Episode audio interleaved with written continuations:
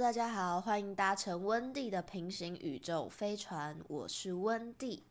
好，那这一集呢，就是上一集呃胡琴坊人间喜剧的下集。然后上集介绍了这个《人间喜剧》这部小说里面的其中一篇，叫做《再见印度》。那下集呢是要介绍的，也是这本书里面的另外一篇，叫做《捉奸记》。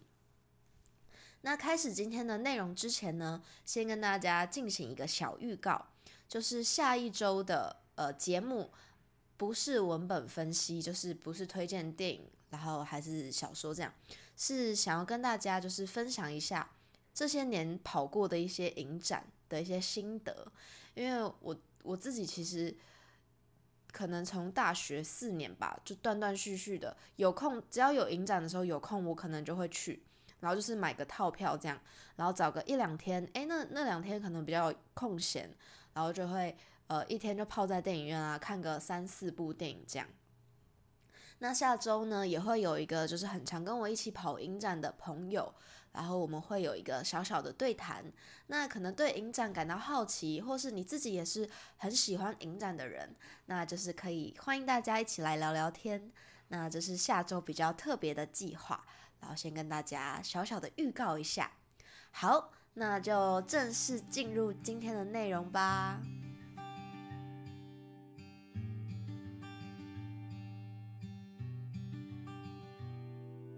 这礼拜要讲的内容呢，就是《捉奸记》这一篇短篇小说。那我自己在读《捉奸记》的时候。我觉得读起来有点像是六零七零年代那个时候的留学生文学。那大家知道留学生文学是什么吗？就是呃基本的小概念跟大家说明一下。嗯，留学生文学大概就是出生在六零七零年代那个时候，大家对于美国或者是去呃对美国留学会有一个想象。那像是余黎华这个又见棕榈。右见总理这一本小说跟白先勇，然后张系国这些作者，他们都有一些留学生文学的创作，那大家可以去阅读看看。那这一类作品呢，它很常会出现的就是这些留学生，他们到国外去经过了一些学习跟洗礼之后，再回到台湾，却发现他们是呃找不到一个认同的，甚至是。没有办法得到这个台湾本土社会的一个很好的，就是会有一个断层，跟他们之前在出国留学前的想象会很不一样。那我觉得这一篇里面他讲的有一点点，就是让我给我的感觉是，诶，他其实有一点这个留学生文学的一点味道。那他带出的其实也是一个。很有趣的故事，那在这边就是跟大家分享。好，那这个故事的主角呢，是他叫他的名字叫做娟娟。这个娟娟她是从美国留学，读完硕士，然后回到这个台北的天母老家，然后再准备要找工作的状这个状态。可是呢，找工作这件事情却不像娟娟想象中那么的容易耶。那这个经营居酒屋的茉莉阿姨就决定要引荐娟娟去认识一个意大利的贵妇，她叫做苏菲亚，希望这个苏菲亚可以替娟娟在丈夫的外商公司去安插一个不错的职位。所以娟娟就这样没头没脑的乱入了一群富人的聚会。这个聚会呢，理所当然是以这个苏菲亚为中心。有看过《三十而已》的大家，应该可以想象一下这个聚会的概念吧？就是会有一个中心的那个太太，然后她可能是老公最有钱，或是家里最有钱，然后大家都要包巴结着她，希望可以捞到一点好处的那种感觉。那茉莉阿姨呢，就要这个娟娟好好的表现，去给苏菲亚留下一点好印象。那这个茉莉阿姨呢？她其实很有趣，她是一个很有人情味，然后我觉得她对娟娟也是一个不错的阿姨。然后她的生活其实她是一个很自立自强的女性，然后她经营的是一间居酒屋。那这个茉莉阿姨她最常对娟娟说的一句话就是：“你们这些小孩子念一堆书，却什么也不会做。想当年我们小小年纪就出来吃苦，谁不是训练的一身武艺？你们这代台湾年轻人命好啊，念那么多书就是不肯吃苦，眼睛别长在头上，万事从低做起。然后娟娟呢，她也只能低着头，弱弱的回复一句：“我知道啦，我也在找啊，只是这年头找工作真的不容易，又不是我不愿意从低做起。”然后茉莉阿姨就会再补她一刀，她就说：“做人不要太骄傲。”出国喝过洋墨水就觉得自己了不起，人生这个老板是不看学历的。哇，大家听到这里有没有觉得哦，重重？就是我们大家在成长的背景中，多多少少都会听过这些话吧，就是这些长辈给你的训斥。其实我自己就是在成长过程中，我也会听到。很多，不管是诶你过年回家，然后亲戚跟你说，或者是一些老师跟你说，甚至是你去打工的时候，会有一些长辈他想跟你聊天，他也会说就是类似的话。那就是我觉得有时候是会感到很混乱的，就是今天有有一群人跟你说，可能你的父母跟你说，诶，就是你好好用功念书，你长大之后可以有就是很好的工作，然后我们听话听话的好好念书。可是就会产生出很多的疑虑，像最近我有一些朋友在国小、高中、国中当实习老师，然后他们就会说，其实，呃，有时候在跟学生上课啊，或是一些辅导课的时候，学生就会问说为什么要念书？那他们就会诶聊天的时候就会问我们说，听到这个问题的时候，应该要给予什么样的回答会比较好？就是对于这个，哎，为什么要念书这件事情？因为就是大长辈跟这些小孩说，哎，对，你们就是要念书，然后有好的成绩、好的大学，你的人生就是一帆风顺。可是等到你真的去进行，就是认真念书之后，然后可能到了大学，然后你毕业之后，你想继续念研究所，所以你选择了继续念研究所。然后这时候就会跳出了另外一些人，就像这个茉莉阿姨会告诉你，就是，嗯，念那么多书有什么用？就是你念那么多书都是纸上谈兵啊，就是还不如出来工作会比较好。那我觉得这其实是会让大家很混乱的，那就变成今天我们做的每一个决定，我们必须很清楚的知道为什么我要做这件事情，为什么我要去念书。我觉得是要让。呃，可能是当我们在跟比我们小的人讲话的时候，我们让他们去思考，就是不要那么果断、那么决断的去跟他们说，就是他们被告诉说，哎，你要念书，你要念书。可是之后等到他念书的时候，你又来跟他说，你念那么多书有什么用？就是你不觉得这样会很让他们混乱吗？虽然有时候这些话是从不同人的口里讲出来的，我知道，所以就是也是告诉大家，可能是像我这样子的。这样岁数大概是二十二十岁出头的年轻人，或是你是高中生、大学生，然后甚至是你现在还没有找到人生方向的人，我觉得这些话就是长辈啊，或是他走过来人跟你讲这些话，我们可以就是保持着一个对，就是听听就好，你也不用去反驳他。那你要找到你自己的答案，找到你自己的答案的时候，你在接收这些资讯的时候，接收这些杂讯的时候，你比较可以辨识出到底哪些话它是对你有帮助的，有些话呢，你是可以听听，然后笑笑，这样就应对过去的。对，嗯，好，就是看到这里的时候，很想要跟大家稍微分享一下。好，那娟娟呢，她其实也很听从这个茉莉阿姨的话，她就呃。决定就是要好好的，嗯，跟这个苏菲亚打好关系。那但是他又听到了一个消息，就是苏菲亚的这个老公他有外遇。然后苏菲亚就觉得，呃，不是苏菲亚，娟娟就觉得很奇怪。她说，诶，可是今天不是是苏菲亚要帮她找工作嘛？是要透过她的老公，请她老公帮她在外商公司安插一个工作。可是今天苏菲亚的老公外遇，然后。那这样安插帮他安插工作的人不是就没有了吗？然后娟娟是感到很疑惑的，但是她还是谨记了茉莉阿姨的叮咛。然后就是在接到这个苏菲亚打来的电话的时候，她也不知道对方要她帮忙做什么，她就答应了。然后苏菲亚就跟他呃约在一棵树下见面，然后就告诉他说：“你有看到那个房子吗？我们现在就是冲过去，就从那个房子呢可以看到对面的窗户，那个地方就是呃，他苏菲亚的老公会跟年轻女生就是偷情的地方。”然后娟娟她其实觉得很莫名其妙，为什么我要跟着你来到这里？然后那个苏菲亚呢，她也是可能她自己就真的很急吧，她就非常的想要呃。抓奸就抓到她老公证据确凿的那一幕，好，然后反正这中间呢就经历了一连串的，嗯，闯入别人家，然后要求人家，哎，可不可以让我们在你家住点？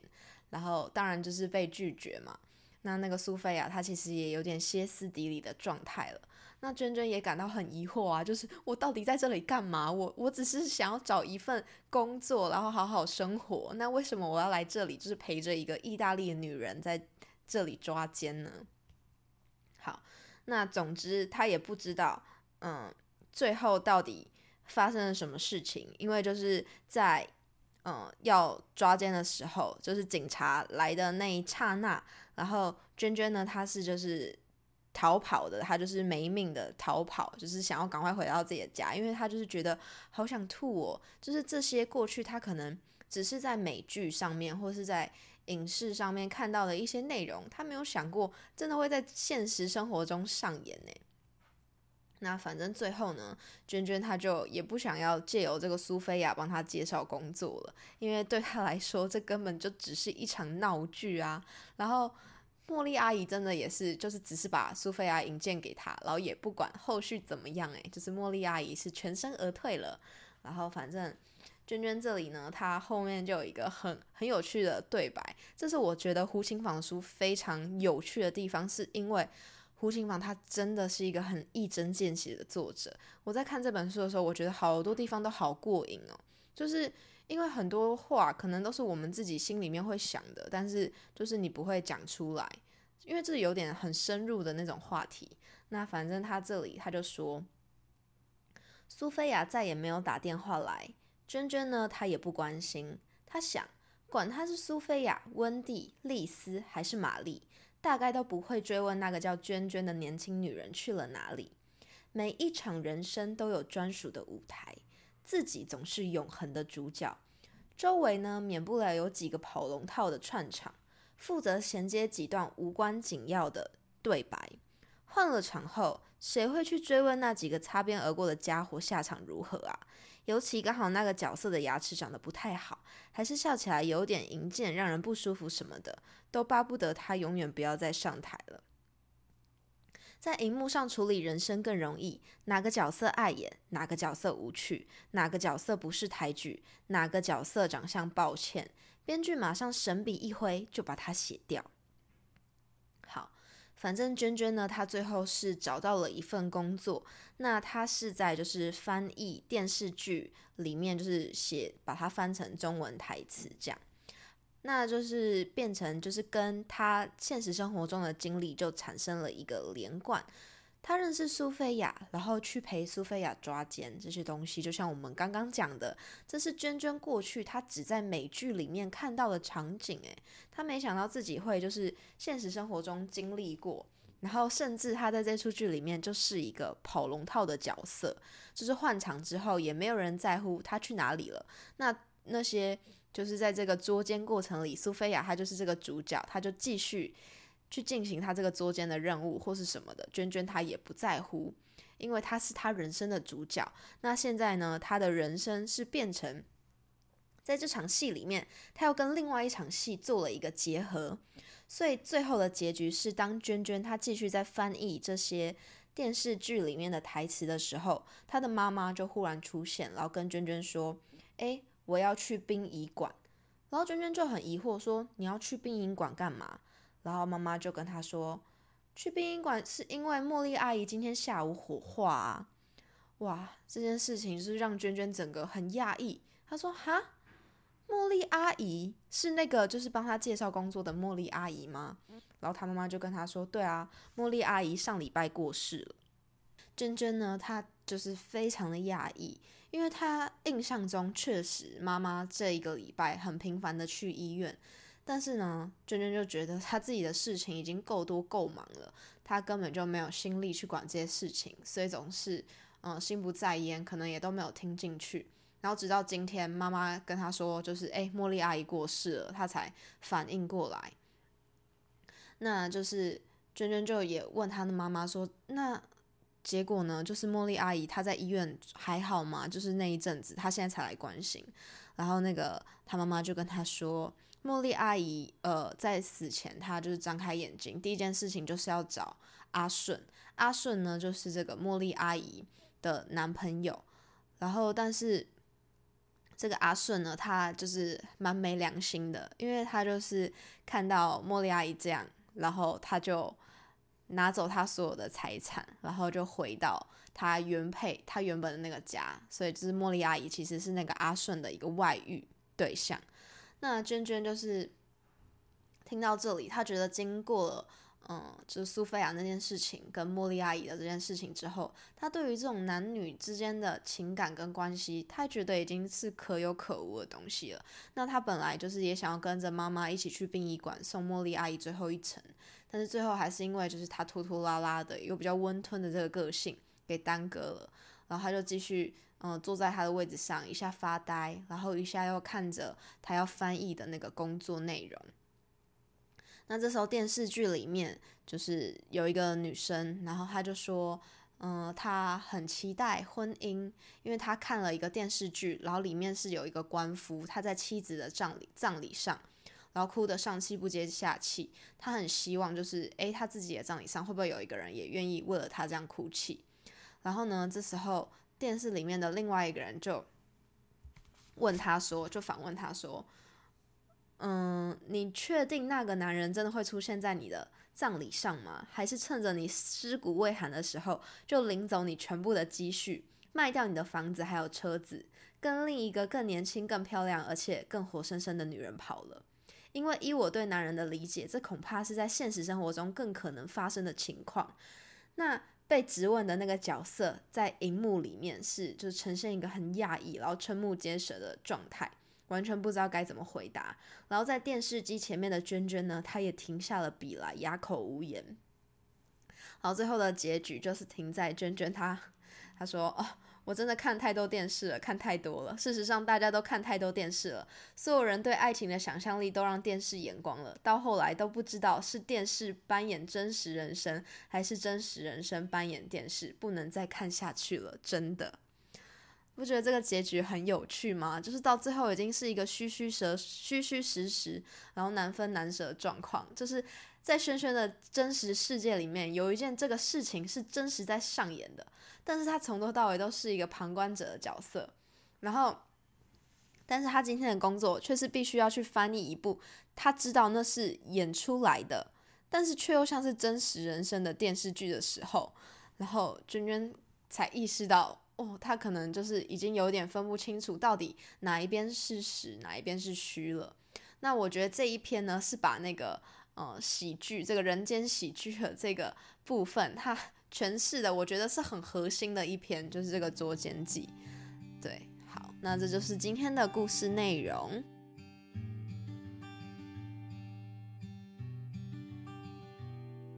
好，那这就是今天对于《捉奸记》这一篇短篇小说的一个分享。那，嗯，不能说是最喜欢，但是这一篇确实是我看完这本书之后很有印印象的一篇。因为他这篇做了这样的一个串联，我觉得很有趣的是，今天娟娟这个角色，她其实跟我们大部分的人一样，就是当我们在看一部剧、看一部电影的时候，我们是一个旁观者的角度，我们没有办法完全的知道这些角色他们到底在镜头后面，或是这场戏下戏了之后，他们经历了什么，或者是他们心理上有什么样的转变，我们看不到，我们只看得到被剪辑出来的那些画面。好可是呢，娟娟她今天生活中，当她的生活中有一件事情是她在电视上才会看到的，这样的剧情正在发生的时候，他同样也是一个旁观者的角色。又或者是说，茉莉阿姨至于娟娟，或者是苏菲亚至于娟娟，大家都是彼此的旁观者。我们只能看到这个人他的片面，就是可能我们见面这两个小时，或是。我从一些片段看到他的那些场面，去知道，哎，他正在做什么事情，他是什么样的人，所以可能就导致茉莉阿姨她会去对娟娟说这样的一番话，因为他只看到了片面的娟娟啊，然后也变成娟娟，她只会从她自己对茉莉阿姨的想象里面去。想象说，哎，茉莉阿姨是什么样的人？甚至连茉莉阿姨她死掉了，然后是怎么死的，然后她经历了什么，都是要从别人口中这样辗转辗转告诉她，她才知道的。那你说，茉茉莉阿姨她有预料到这个她在一起到最后的这个男朋友阿顺会这样背叛她吗？她一定也没想象过嘛。他甚至他知道自己是当了别人的小三吗？我不确定他知不知道，诶，因为这个书里面也没有写出来。那我觉得就是最后结尾还是要回到，就是刚刚有跟大家稍微讲了，就是可能有一些人他们在看到你正在做的一些事情的时候，他们会想要给你，可能也是出于好意，想要告诉你说，哎，你这样真的行得通吗？或者是你为什么要这样做？然后或者是给予一些评断，不管是正面、负面，还是希望帮助到你的，那。我觉得不管是谁在听到这些话的时候，可能有时候都会不服气，觉得啊，你又不懂，你你又不知道，你为什么要这样说？那对我们尽量避免，就是去当这样的人，就是还没有了解全貌就去评判评判一件事情的人。然后呢，当我们是被评判的那个人的时候，我们也要坚定立场，就是诶，知道自己在做什么。就好了，真的知道自己在做什么就好了。你不用对每一个人都负责，你也不用说服每一个就是不认同你的人。好，回到就是刚刚前面跟大家说，可能我最近身边很多朋友，他们开始在当实习老师，不管是国中实习老师，还是高中实习老师，或者是补习班老师，他们都遇到了很多的问题。那我们其实偶尔会举办一些读书会。然后就会大家一起聊聊，哎，最近你又看了什么书，或者是看了什么电影？那主讲主讲人他就会去筹备几个问题，那希望可以跟大家聊聊。那这礼拜就是的读书会，我们聊的问题是，觉得什么样的人适合当老师？然后第二个问题就是，就是当学生问你说他为什么要学习的时候，为什么要念书的时候，你应该要怎么给予他回应？那第一题就是什么样的人适合当老师？其实我我自己是没有办法给出什么比较实质性的建议啊，因为我自己本身也不是当老师的人。但是我觉得第二个问题就是关于诶为什么要念书这件事情？因为我之前我有当过，就是去可能去国小，但是我是教他们比较自自由的那种，就是拍片啊，或是比较嗯编剧这种类型的课程。那因为时间长，所以有时候会跟那些小朋友，小朋友也有一些交流跟聊天。那我有被问到类似的这样问题，就是他不知道为什么要念书，就是为什么成绩这么重要，然后为什么少一分就要被打这样子，然后就就会问我。那我那时候有给了一个回应，还有包括这次读书会，我有就是提出我的想法，就是当有人问你说他为什么要念书，或是为什么要做什么事情的时候。那是是这是我的想法啦，就是我是这样跟他们讲，那大家就是听听就好了，因为可能每一个人都有自己的想法。那我是这样回答，我是说，因为我觉得无知是一件很可怕的事情，就是无知它真的是一件很可怕、很可怕的事情，因为当我们呃没有足够的这些知识量，不管是课本上写的，还是你额外去阅读的东西的时候，会错失掉非常多的可能性。嗯，就是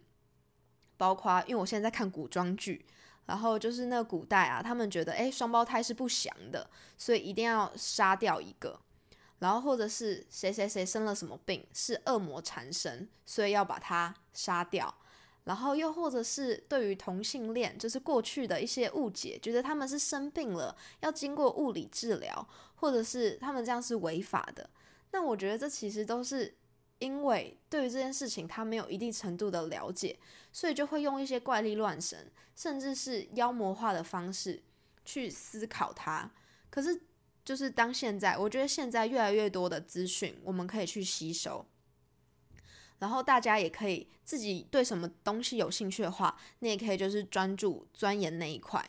那我觉得大部分的人他会问说，为什么我要念书？其实这个问题是他在迷茫的，因为他并没有一个方向，就是他要去努力的那个目标。我自己国高中也是一个很混的学生呢，我也是到了就是可能大学或者是研究所之后，诶，我发现了一些议题，或者是我很喜欢看小说，很喜欢看电影，我觉得诶，有一些理论，它其实或者是有一些嗯问题，它是可以去找答案的，它不是有标准答案的东西，可是我可以从这些嗯外部的文本或者是文学作品里面得到我想要知道的一些知识跟答案的时候。我就有一个自发性，就是可以督促我去学习的东西。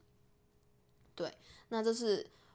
如果今天有人问我说：“哎，为什么要念书？”的话，我觉得我会给予这样的一个回馈。那不知道